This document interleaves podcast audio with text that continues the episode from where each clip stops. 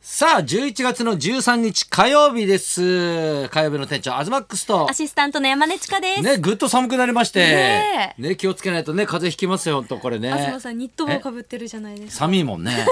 頭寒いですか。頭寒いし、あと、あんなにもう何にも今日してないので、寝起きでね、ひげ面で申し訳ないですけど 全然全然、どうしたちょっと規制の外そうが、なんですよ。九州場所始まりましたけど。ねね、ちょっと2日目で、え初日から2敗です。はあ、勝てない。勝てないし、うんえ、で、休場はしないの別球に。場は今のところまだ発表されてないんですけど、うんうんうん何がやばいって、うんうんうん今場所腰がめちゃくちゃ高いんですよ。え、そうなの腰が高い。そうなんです。ほうあの基本お相撲ってこう重心を低くしてはいは腰いはいを下ろす方が有利にはいはい。なるのでみんな腰を低くっていう風にはい教わるんですけど、稀ええ勢の里関ってもともと腰ちょっと高いんですよ。ほうほう。けどそれを下半身ほのうこの足の筋肉とかで補っほうてすごい強かった人なんですけど、でもそれはなんか怪我とかなんかちょっとそ腰痛いとかそういうのがあって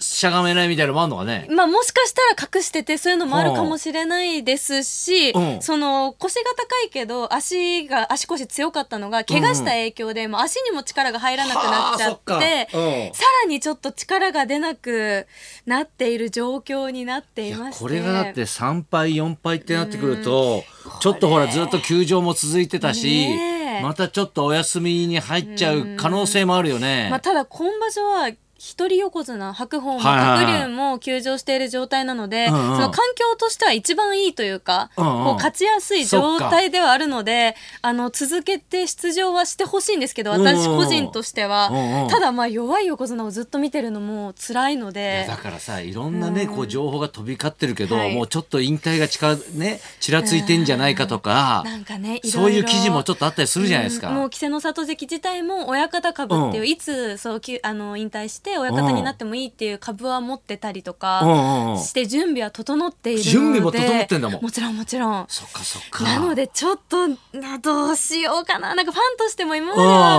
うんいやそれでも稀勢の里には頑張ってほしいっていうまあまあ確かに日本人横綱ってねう、んちょっと気持ち入りますかからね。日本人どこ関係なく、んその大関からこう横綱に上がるまでのストーリーとかが、うんファンとしてはこうグッとくるところがたくさんあったので、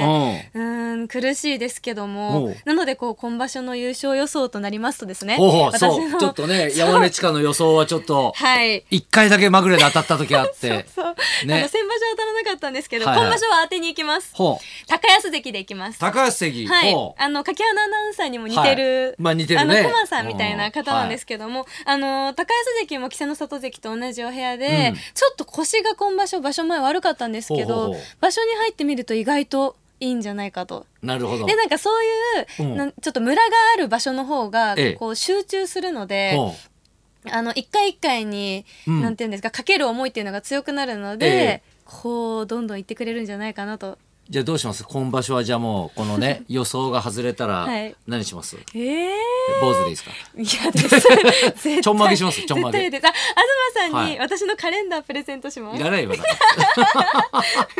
ら えそうですねカ。レンダーいつできるのあ、十えっと十一月二十四日にうんえっと一応発売。 ?11 月24日に発売なの。そうです。結構遅くないんだからカレンダーってもうちょっと早く出てそうじゃないの嘘あまあ他のそのホリプロ私と同じ事務所のタレントさんとかもうイベントしたりしてるんですけど、私結構ギリギリですね。だだよね、はい遅いよね、んまあ、それもねじゃあ楽しみにね、しておいてもらいたいと思いますが喋りすぎました。いや東いさやん。私的にはね、やっぱ食欲の秋と言いますか、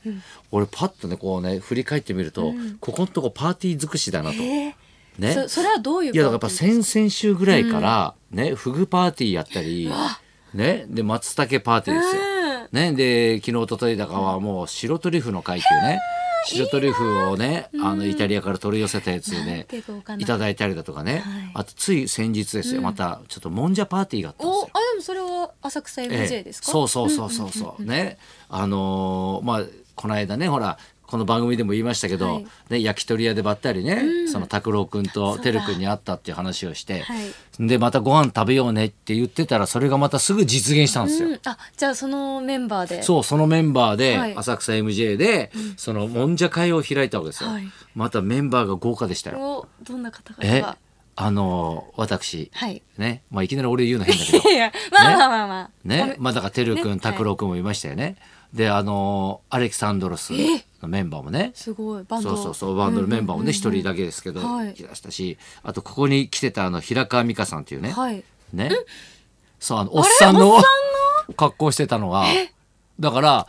グレーのメンバーが、はいあのネスミスを呼んで、ネスミスの仲いい友達っていうんで、平川美香さんが来て西た見さんはあのエグザイルそうそうそうそうそうそうそうとか、はいあとねあのメジャーリーガーですよね元ね、ヤクルトのだからあ青木さん家族とすごいかまあなんだかんだもう総勢27人ぐらいえ貸し切りですかもう貸し切りでで子供も連れてきてなんでって言ってねうんでやっぱりちょっとあのみんなちょっと勘違いしてる部分があるんですよ。えやっぱもんじゃっていうと、月島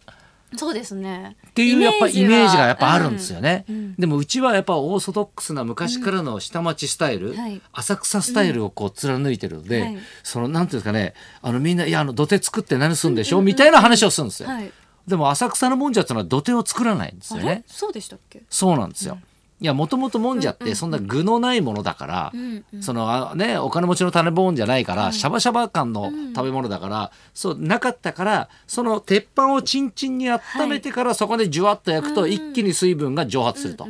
なのでそんな流れ出さないんですよね、はい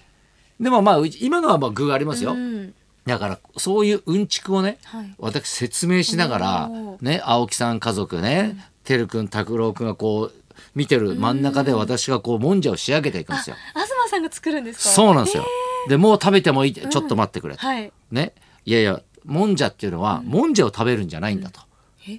というとええその焼けたもんじゃを、鉄板の横にちょっと半分ぐらいずらすんですよ。そうすると薄くそこに残るんですよね。はいこれがパリッとしてちょっとドロッとした感じを残しつつ、野菜がちょっとちょっとこう何はっついてる感じ、うんうんうんこれがちょっと焼けてきたらそこの部分を剥がしてうん食べる、うわでそれを食べたら今度その寄せたもんじゃをまた反対側に寄せる、うんでこっち側にだからまたできたせんべい的なものをうんまた食べるこの繰り返しなんだよと。ー薄い方を食べるんですねそうなんんです、そうなんです。えーで、この説明をね、うん私がちょっとみんなの注目の的を浴びながらこうしてたんですよ。うんはいでもうちょっと待て、もうちょっと食べ。さあ、あともうちょっと経ったら食べられるよって言った時に、そこに全部ね、ウーロン茶をこぼすっていう。そうえ東さん自身がこぼしたんですかそうですそうですいやえ鉄板にええええ、これなんだこれって話になったんですけどね、これね。え すえ、いやだけどねあの盛り上がりますよやっぱもんじゃやね、うんあのだから普段ジャンルの違う人たちなんですけど、同じ鉄板を囲むとか、いやこれ鍋でもそうじゃないですか、ね、やっぱなんか妙に仲良くなりますね、あれえねどんな話するんですかもう覚えてないです あのテンション上がりすぎて酔っ払っちゃって全然覚えてないえであすじゃあみんなでお酒も飲んはでいうわー素敵でみんなやっぱねいろんなもん持ってくるんですよ、うんえねぷどうどういうこいとですやか俺はだからねそのはい100年記念でね、霧島の100年記念の焼酎とかおーいいお酒をみんななんかワイン持ってきたりだとか、なんかねそうやってお菓子持ってきたりだとかねいやちょっとそういう会ちょっと今度なんで来なかったの本当に誘われてないですよあそっかだっていやあそうかじゃないですよ、 ええだってあ連絡先も知らないで金すから沢は来てましたよあら本当えですか、えそうちょっとみんなでそういいうパッてちょっとビバリーでもやりましょうね誘いが来なかったので、ねえぜひ呼んでください次じゃ回あはねそろそろ参りましょうかは、はいい、今日はですね新たな世界へ、うん元光源氏の大沢幹雄さんが生登場です、はい、東貴博と山根千佳のラジオビバリーヒルズ